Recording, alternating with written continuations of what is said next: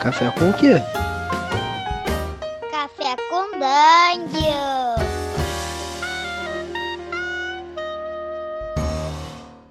Bom dia, galera. Bem-vindos a mais uma edição do Café com Dungeon, sua manhã com muito RPG.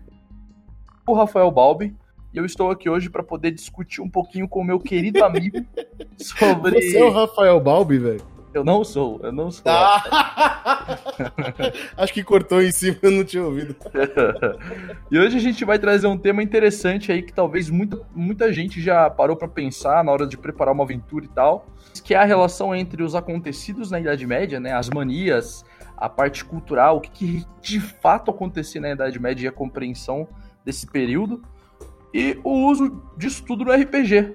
E para falar sobre esse tema tão interessante, por assim dizer, eu trouxe o meu querido amigo Diego Bacinello. E aí, cara, como é que você tá? E aí, gente, eu tô ótimo. Nesse momento eu tô tomando aqui uma, uma cerveja ale diluída, porque era muito mais seguro beber cerveja do que beber água. É isso aí, cara. Na Idade Média. A água não tá com nada, cara.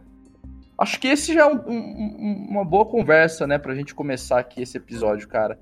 É, existem diversas né, características da Idade Média que a gente tenta trazer para as mesas de RPG de fantasia medieval em geral. E acho que na maioria das vezes, quando a gente não tem um embasamento, a gente acaba falhando, né? Isso não quer dizer que a gente vai deixar de se divertir, que é, vale abrir um parênteses aqui, é a coisa mais importante numa mesa de RPG, né? A diversão. é a gente pode se divertir de qualquer forma, né, cara? A gente pode, apesar de não estar tá embasando historicamente, inclusive talvez embasar historicamente do jeito que é, pode tornar o jogo enfadonho. O que você acha disso, cara? Cara, primeiro eu quero fazer um disclaimer aí para todos os historiadores aí que eu sei que ouvem o Café com Dungeon. Hoje é dia de bostejar, tá? Eu não sou historiador, não sou medievalista. É, tudo que eu vou colocar aqui, eu imagino que o Terto também, tudo que nós vamos colocar aqui são coisas que nós acumulamos aí pela vida, né? É, nos nossos anos de jogo. Então, qualquer erro, peço desculpas. É, por favor, nos corrijam para até para que a gente possa aprender com vocês também. E então vamos lá. Cara, eu gosto muito de tentar imprimir uma Idade Média um pouco mais realista. É, desde que eu joguei Ars Mágica. Eu imaginei que esse teria sido o jogo que te fez fazer isso, cara. Sim, cara. A gente fez uma. A gente teve uma campanha muito longa, uma campanha de oito anos aí, que eu já comentei mais de uma vez. E a gente teve a chance de entrar em contato com muitas coisas é, da, do cotidiano medieval que são ignoradas em jogos high fantasy. Né? Certo. É, e isso não é um problema. Assim como você falou, o importante é a diversão. Né? E dá para se divertir de qualquer jeito. Né? Dá para você fazer o seu jogo e você é, é, definir como vão ser as coisas, definir qual é o paradigma. Inclusive, paradigma é uma palavra extremamente importante. É, o paradigma medieval é uma coisa bastante importante para entender como eles pensavam. Né? É, por exemplo, uma curiosidade muito grande é que não existia o conceito de ar. Né? Não, a gente não está. Hoje nós sabemos que nós estamos aqui é, mergulhados em uma substância que é etérea o suficiente para que a gente é, não a veja, mas não é nada mais do que uma substância mais rarefeita, uma coisa muito mais é, tênue do que água. A gente está mergulhado em uma substância.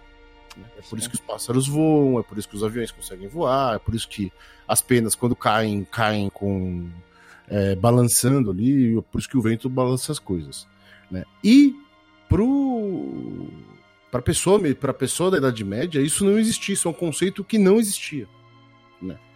É, isso, é muito, isso é muito interessante. E uma série de outras coisas aí, pequenos detalhes, que a gente vai percebendo como moldava o dia a dia dessas pessoas e como que pequenas descobertas que para que para nós são triviais, é, para eles faziam era uma coisa absurda, para eles é uma coisa é, é, fantástica, mágica. Né?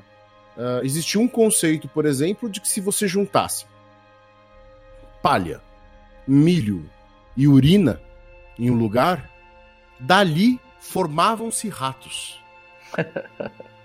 Eles nasciam espontaneamente, né? Exatamente. É, dali saíam ratos, né?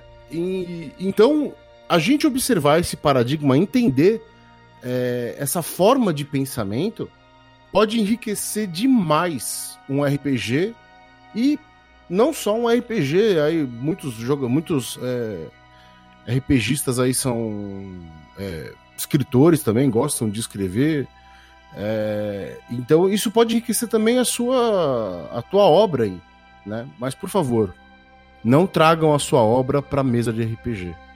Uma é, coisa é uma roteiro, coisa, outra coisa é outra coisa. Sem roteiro, galera. O, eu acho que isso é interessante porque é como eu disse no, na abertura, né? O, o jogo de RPG, com o básico do que você tem, é possível que você já se divirta. Só que eu acho que adquirir mais estofo para poder ter um embasamento melhor a respeito, principalmente dentro do tema do episódio, né? Que é a Idade Média e, e pós-Idade Média, Renascimento, é você conseguir mais estofo para poder ter um embasamento melhor na hora de, de, desenvolver um jogo, seja como jogador ou mestre, pode te fazer ter uma experiência muito diferente do que você está acostumado. Ele pode te fazer sair assim bonito da zona de conforto, sabe? É... Por exemplo, sei lá, cara, é, é, é muito comum que, ah, pelo menos aqui onde eu moro, que os jogos eles sejam tenham um dinamismo muito absurdo, né? Pouca descrição do cenário, pouca atmosfera. E se você parasse para ler um pouquinho a respeito desses períodos, cara, tem tanta coisa estranha pra gente hoje em dia, né? E diferente que é, enriqueceria o jogo atmosfericamente falando, sabe?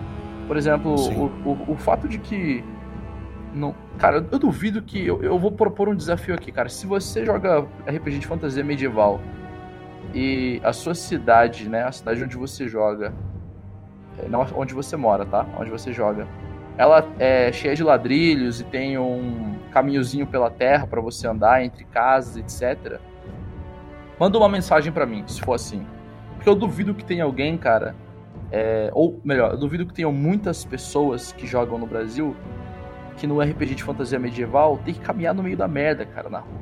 Sabe? Tem que caminhar no meio de mijo, no meio de esgoto, cara. Que é tipo, esgoto, aliás, nem, esse conceito ele nem existe, né? Mas o no meio do, do, de tudo que você jogava, cara, ali na rua, né? Essa mistureba, essa massa. É, na verdade, já existia um cuidado com isso, porque você observa em cidades medievais é, que as ruas têm canaletas no centro.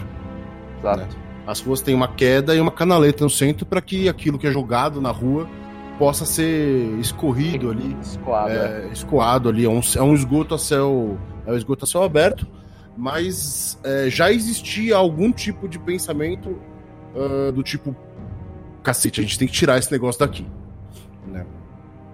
É... Ah, o negócio, o negócio que é formado, né? É, merda, mijo, enfim. É, cara, mas eu, eu ainda acho que eu acho que isso ainda é um conceito pós-medievalista, cara, porque isso nasceu, sei lá, em 1200, 1100, 1300. Isso já não era mais Idade Média, né? Isso já era baixa Idade Média, Renascimento, cara. Então, é, o Renascimento, eu não lembro exatamente a data, mas é, eu... 1500, 1400, eu acho. É, eu sei é que errado. ele se deu aí por conta de, da criação de uma de uma guilda de noveleiros, ou de, ou de pessoas que vendiam lã de ovelha. Eu lembro que esse é um marco importante aí pro, pro Renascimento. Sim. Mas se você pega, por exemplo, modelos de cidade ali, é, nem sei se cidade é um termo correto para ser usado, mas ali no ano 700, 600, 800, cara, não tinha, não, não tinha nem esse conceito de canaleta, cara. O bagulho era agressivo, mano. Andava no cocô mesmo, cara. Era muito sinistro, assim, sabe? É, existia também o conceito da, da, da sujeira de Deus, né? É, Qual que era esse? Que tomar banho era um ato uh, herege. Caralho. Era um ato que ia contra os desígnios de Deus. Que a sujeira do a sujeira uh, de Deus era uma coisa pura, uma coisa. Eu não sei exatamente o, os meandros aí da, da, da argumentação, mas era uma coisa que era uma coisa que se as pessoas tomavam muito banho ou se limpavam demais, ou talvez existisse algum tipo de é, ritual para fazer isso, é, era uma coisa que era considerada é, não católica, não gentil. Isso é doido, né? Porque só isso daí, né? Esse fato sozinho, ele já mudaria muita coisa no, no jogo de RPG, né, cara? muita coisa, assim, conceitos clericais, É, então, isso, isso, isso vai muito do tipo de, de, de, medievalismo que a gente estiver falando. Porque assim, galera, falando, por exemplo, de Forgotten Realms, de é, Greyhawk, Mistara. É... Isso já é quase um renascimento, cara. Tem é, o, é, é, é bem além, é, bem além. É. Tipo, a gente não se preocupa na mesa se você tá pisando em merda ou não, né? É, já num jogo é, medieval mais roots, isso seria, isso provavelmente seria uma coisa que seria descrita, uma coisa que seria falada, uma coisa que as pessoas trariam para a mesa para formar ambiente, né, para formar esse ambiente inóspito aí da é, da Idade Média. Pô, uma coisa que é importante a gente ressaltar é a diferença entre o, entre o que vem antes do, do Renascimento e o que tem depois do Renascimento, porque o Renascimento ele, é, ele tem esse nome porque é renascem as ideias, renascem a, os textos clássicos. Né? As pessoas vão se desprender da igreja para é, buscar a, razão. Tá? E isso é, para a época, isso é extremamente contro controverso, isso é um puta de um problema. Entendeu? Só que a igreja percebeu que não tinha muito o que fazer, porque já tinha uma classe é, dominante de certa forma, uma classe que rivalizava com ela. E que eles não tinham simplesmente como obliterar, porque no fim das contas acabava que era bastante cômodo para eles também ter os comerciantes e burgueses próximo a eles. Então eles tiveram que conviver. E essa convivência que foi o início da derrocada da hegemonia é, da Igreja Católica. E até, até isso, esse contexto político é interessante de ser, de ser conhecido, de ser sabido, não para você emular numa mesa de RPG, né, principalmente de high fantasy, mas para você entender os conceitos políticos da época e tentar criar é, o seu próprio, né, se for o caso, entendendo como ele funciona na vida real, sabe, para poder ter ali um o que a gente está falando desde o começo do episódio, um embasamento, né? É, se vocês olharem, eu vou, eu, tô, eu vou procurar aqui, isso talvez demore um pouco, mas uh, o Carlos fez junto com um, um historiador que participa do Jogarta, tô procurando o nome dele aqui, uma série sobre história, é história medieval e isso é muito legal. São essa, é muito bons, né, cara? Essa é a primeira, a primeira referência que eu vou dar é, para vocês, que é aqui dentro do próprio podcast. É vocês buscarem esses, esses capítulos e ouvirem, porque, na minha opinião, é, uma das, é um, dos pontos, um dos ápices que o Café com Dungeon conseguiu de conteúdo. Uma coisa muito legal de ouvir. É, de verdade. Deixar, eu vou deixar os links todos no, no descritivo aí, o pessoal pode ter acesso para poder ler, para poder ler não, para poder escutar, né? Sim. Agora, Terto, agora eu vou inverter aqui. Quem vai fazer a pergunta sou eu. Como você é, jogava é, em época medieval e como você joga hoje em época medieval? O que, que mudou no teu estilo com essa conscientização de que o período medieval talvez não seja. tem muitas diferenças daquilo que a gente costuma colocar em jogo? Cara, a primeira coisa que mudou é o seguinte: quando eu vou começar uma campanha ou uma aventura eu gosto de sentar com os jogadores e discutir qual período eles querem jogar. Né? Ou é, qual um período que se assemelha mais ao jogo onde que a gente vai jogar. Porque aí as pessoas, a gente coloca as cartas na mesa e o pessoal é, é, pode escolher que tipo de características que eles, que eles vão encontrar no jogo. Por exemplo, se o pessoal quer ver é, pólvora, né? Armas de fogo, Sim. canhões tal, eu já falo, olha galera, a partir de 1500 ali, finalzinho de 1400 tem o desenvolvimento disso, então 1500, 600 já, já rolava, né?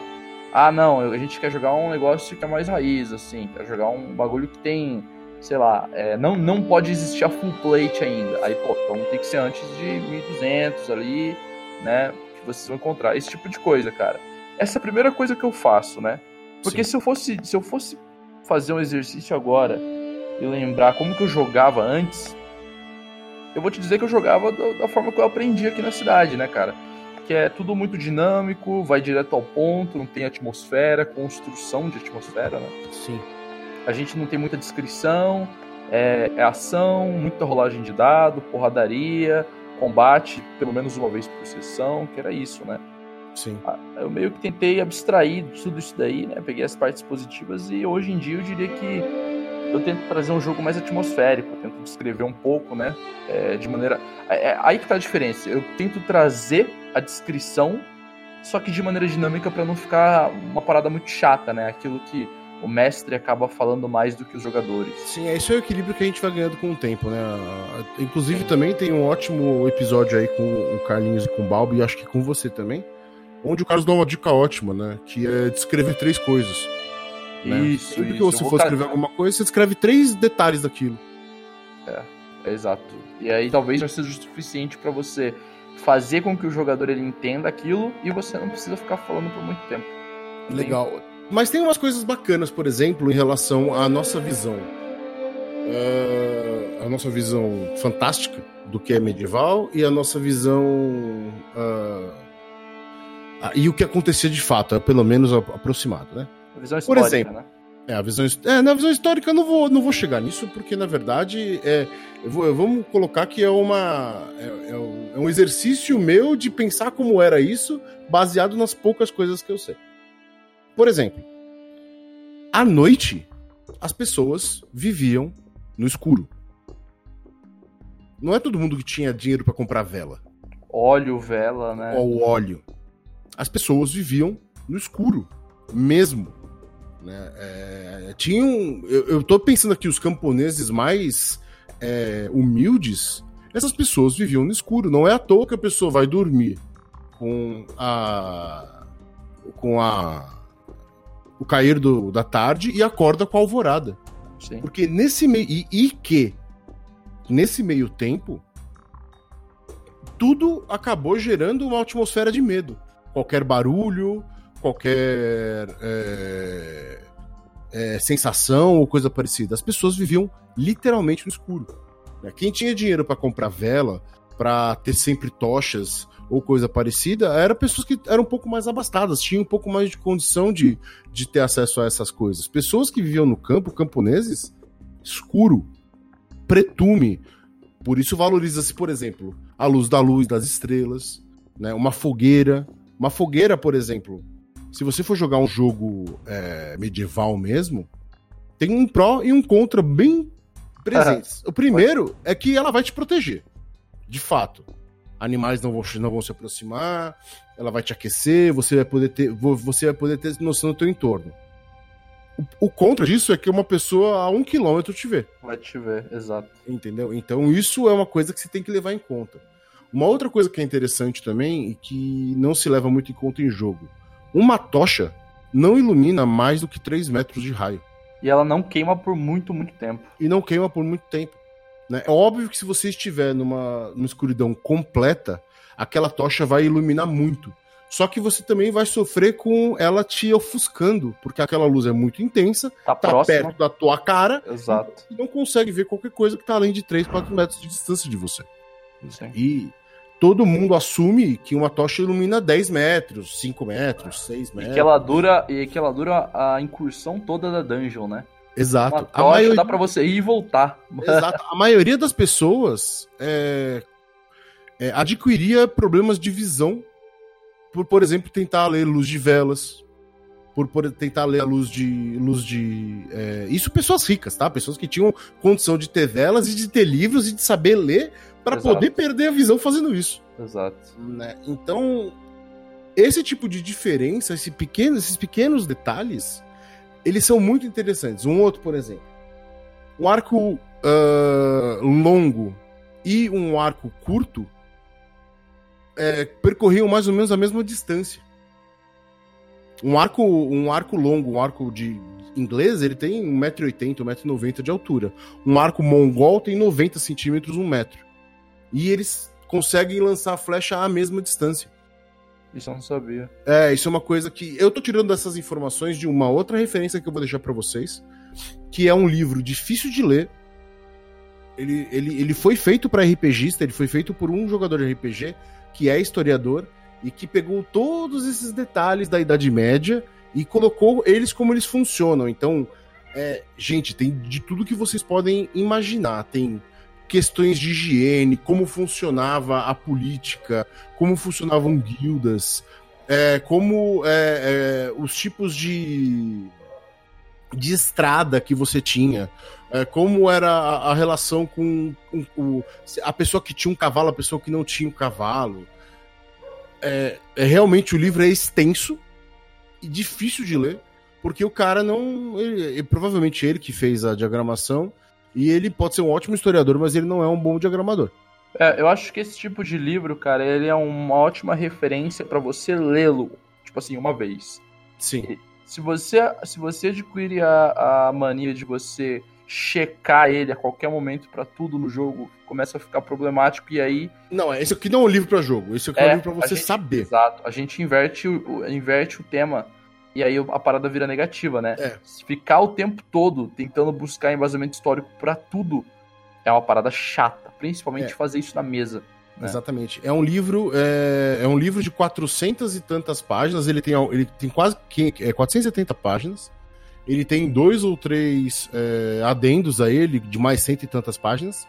O nome dele é Orbis Mundi. É, eu vou deixar o link aí no descritivo Deixa pra quem quiser comprar. Pro... Pra galera poder ver. Ele é um cara chamado Philip McGregor que escreveu ele. Show. É... Então, uma coisa, é uma referência muito grande, mas é, uma, é o tipo de coisa que você não vai conseguir usar como, como consulta rápida. É o tipo de coisa que você tem que ler na tua preparação e aí você usa o que você quer ou não. Exato, exato. É, cara, o, o que mais interessante é o seguinte: o que me levou a esse tema, a trazer esse tema aqui no Café com Dungeon, foi uma, uma parada, um hobby que eu comecei a fazer faz pouco tempo, que é o hobby de panificação, né? Sim. O, o Stemano, ele, ele fa faz, ele posta de vez em é, quando. O Stemano, pra quem não sabe, é o Stefano Pelletti. Exato. Que é da Obscura também. Ele, ele, ele faz panificação, né, de vez em quando. O Carlos, o Carlos também. Sim. O Ziegler, o Ziegler também? É, também. E aí eu entrei nessa onda para ver como é que é, né? E, cara, é muito interessante porque são receitas é, muito simples. E Sim. eu me arrisco a dizer que provavelmente é exatamente a receita que se usava naquela época, né? E... Cara, Sim. muito provavelmente com a diferença de que é, em muitos lugares eu imagino que eles usavam levedura selvagem, a levedura que tá no ar. Pra... Então, mas é aí que tá. Na panificação caseira a gente faz a mesma coisa a gente prepara a, a levedura com trigo e água, né? Só. Ah, é o, o, o sourdough, né? O... Você deixa a parada fermentar e usa ela também, Sim. entendeu? Então é isso, cara. Isso daí me chamou atenção. E isso foi uma parada que eu trouxe pra mesa de RPG. Eu falei, cara, eu nunca, eu nunca tinha parado para pensar, mas tem muitas características do RPG que a gente tira da cabeça assim na hora e não, não para pra pensar em como era na época, né? É, por exemplo, a importância de um cara que sabe fazer pão no seu grupo. Que sabe fazer o quê? Pão. O cara que sabe fazer é. pão. É a pessoa Sim. que vai te alimentar, porque a maioria das pessoas, os camponeses, eles viviam, eles, a gente imagina, né? Ah, caçava. Não, não caçava, porque as, as florestas são do rei, do duque, do cacete a quatro que manda neles lá. Se eles são pegos caçando, eles são mortos. É, isso aí, cara. Eles rola isso aí mesmo. Cultivavam algumas verduras e legumes e comiam mingau. Papa, né? mingau. né? Papa, papa de mingau de aveia, papa de mingau de trigo, seja lá o que for. Então sopa, imagina a pessoa, sopa. é, imagina a pessoa que consegue fazer um pão. É. é. sopa, por exemplo, ela vem, a sopa foi a primeira coisa que os restaurantes serviam. Né? É, restaurantes serviam sopa, apenas sopa. Depois que a coisa começou a, ficar, a, a, se tornar uma, uma coisa de gastronomia, que a gastronomia começou a fazer sentido. Mas Restaurante, se você for pensar no, na, na, origem da palavra, é restaurar. A sopa é. restaurava a saúde das pessoas que estavam ali. Então imagina a importância que tem uma sopa, que tem um pedaço de pão. Que é o tipo de coisa que a gente nem pensa. Tem gente que joga. E aí, gente, cada um joga como quer. Sim. Eu gosto, mas cada um joga como quer. Joga com loja de item mágico na cidade. Cara, eu não quero nem entrar nessa seara porque eu não quero ficar nervoso hoje. Vamos lá. o... Se você pegar também, cara, a parte de saúde também era bem interessante, né? Você abriu o episódio falando aí sobre, Sim. sobre água, né? Que a água era um bagulho perigoso. E era mesmo, cara. O nego é, preferia tomar cerveja, sacou? Bebida alcoólica e tal, porque é, não, não tinha uma quantidade. Aliás, eu nem sei se é possível ter bactéria na cerveja da época, né? Mas água com certeza era perigosíssimo. É, então, o processo de. Isso isso eu sei de dizer um pouco porque eu fabrico cerveja. Caramba, o processo de fabricação da cerveja mata qualquer coisa que esteja na água porque a cerveja ferve por duas horas, uma hora e meia, entendi, duas horas. Entendi. Né? No final, do, no final do processo. Então, aquilo mata qualquer coisa que tem ali dentro. Né? E muito provavelmente, quem levou essa, essa sabedoria para os camponeses foram os monges né, que, do monge local que falava: não, olha, faz aqui a cerveja, ou, faz, ou compra a minha cerveja, leva a minha cerveja. Eu não faço ideia de como era essa, essa relação entre eles, é. mas o fato é que cerveja, o, o, uma cerveja, não é uma cerveja como a gente bebe por prazer, não. É uma cerveja que ela é bem diluída, bem diluída para se aproveitar bem os grãos, para que você consiga fazer aí com uma, uma quantidade de, de grãos que você faria 20 litros de cerveja, que você faça 80 litros de cerveja dessa bem diluída. Mas tanto o álcool quanto a, o processo matava as bactérias, então a pessoa não ia morrer se acabando em bosta. É, e o fato de ser diluído também diminuía a quantidade de álcool, imagino, ou não? Muito, muito. É. Eu imagino que é uma cerveja que vai ter aí algo, essa cerveja de camponês, assim, de, de, de taverna, mais, mais pobrinha, imagino que é uma cerveja que tem aí 2%, 3% de álcool. Né? É bem, bem pouquinho. É tranquilo para beber, né, cara? Não abaixa a imunidade, não faz porra nenhuma disso, né? Mais do que a água já baixava. Cara, na verdade, as pessoas cagavam no mesmo lugar que elas bebiam. Né? Então a pessoa be... a pessoa fazer o processo da cerveja que vai matar a maioria das coisas que tá ali, na verdade é, é sim um fator de saúde. É bem doido. Ah. Eu, tava, eu tava vendo hoje sobre os processos. É... Aí eu acho que já tá um pouquinho mais avançado, né? Aí já deve ser 1700 período de renascença. Mas o, o, que os, o trabalho que os médicos tinham e que eles acreditavam é... naquele processo alquímico de usar os quatro ou cinco humores, né? Os quatro humores, fazer... é. É, sim. os quatro humores para fazer tratamento. Que hoje você para pra pensar, é um bagulho absurdo, cara, que não faz o menor sentido, mas que na época fazia todo sentido, né? E esse... É. Pode falar, desculpa. Então, e, e, trazer esse tipo de coisa, talvez, esses, esses, elementos assim que são esquisitíssimos hoje em dia para mesa de RPG, pode ser uma experiência engraçada e, e rica, né? Então, cara, é... eu não sei muito sobre como isso funcionava mesmo. Eu até eu gostaria, eu realmente gostaria de saber. Mas o que eu sei é que uma coisa que se fazia muito era sangria. Sangria, sim. Né? A, é, sangria e é, ervas, trabalha a pessoa é, receitar ervas, né? Os sábios, as, as, as sábias receitarem ervas. Né? Mas sangria era uma coisa que se fazia muito, né? Pra, pra eu não sei, liberar os humores, acho que tem tudo, tem tudo a, o, o humor sanguíneo, né? Uma é, e, e também é, outra coisa que se fazia bastante é amputação, né? Sim, cara. Eu imagino que as pessoas morriam muito no processo. É. Mas se é uma chance. de choque, né? Da dor, às vezes de, de outras paradas, é. Infecção, cara, era brutal. A Idade Média era brutal, cara. Sim. É uma é. coisa bem, bem pesada. Cara, uma outra parada também que é interessante é o seguinte: não são nem só características individuais ali que você encontra na Idade Média para você aplicar no seu jogo, mas compreender o conceito geral daquele período para você entender como eram feitas a, a, como eram feitas as paradas distribuição social, esse tipo de coisa. Por exemplo, é, até pouco tempo atrás eu não tinha ideia de como, é, como funcionava a formação de cidade nesse período, né? E aí eu comprei uma porrada de revista é, de um brechó a preço de banana, assim, sobre história. E lendo as revistas eu descobri que o processo era assim, cara. É, vamos supor que você tinha ali o, o, senhor feudal, né? Sei lá, o dono das terras locais. Sim. E, pô, o cara ele era bastado, em tese, né? Então ele, ele era o cara que tinha a, a maior casa, né? Dependendo do período, ou que tinha um castelo. E o território dele era protegido, então tinha muralhas em volta. Sim. E o que acontece? As cidades elas surgiam na, nas beiras dessa, dessa muralha porque era, era melhor pro, pro era melhor pro camponês porque vamos supor que rolasse um ataque, alguém viesse atacar as terras desse senhor feudal. pô, o camponês ele tem que correr lá da, da, da cabana dele de choça até as, as muralhas para se proteger. E a galera que vinha de cavalo vinha e matava no meio do caminho, né?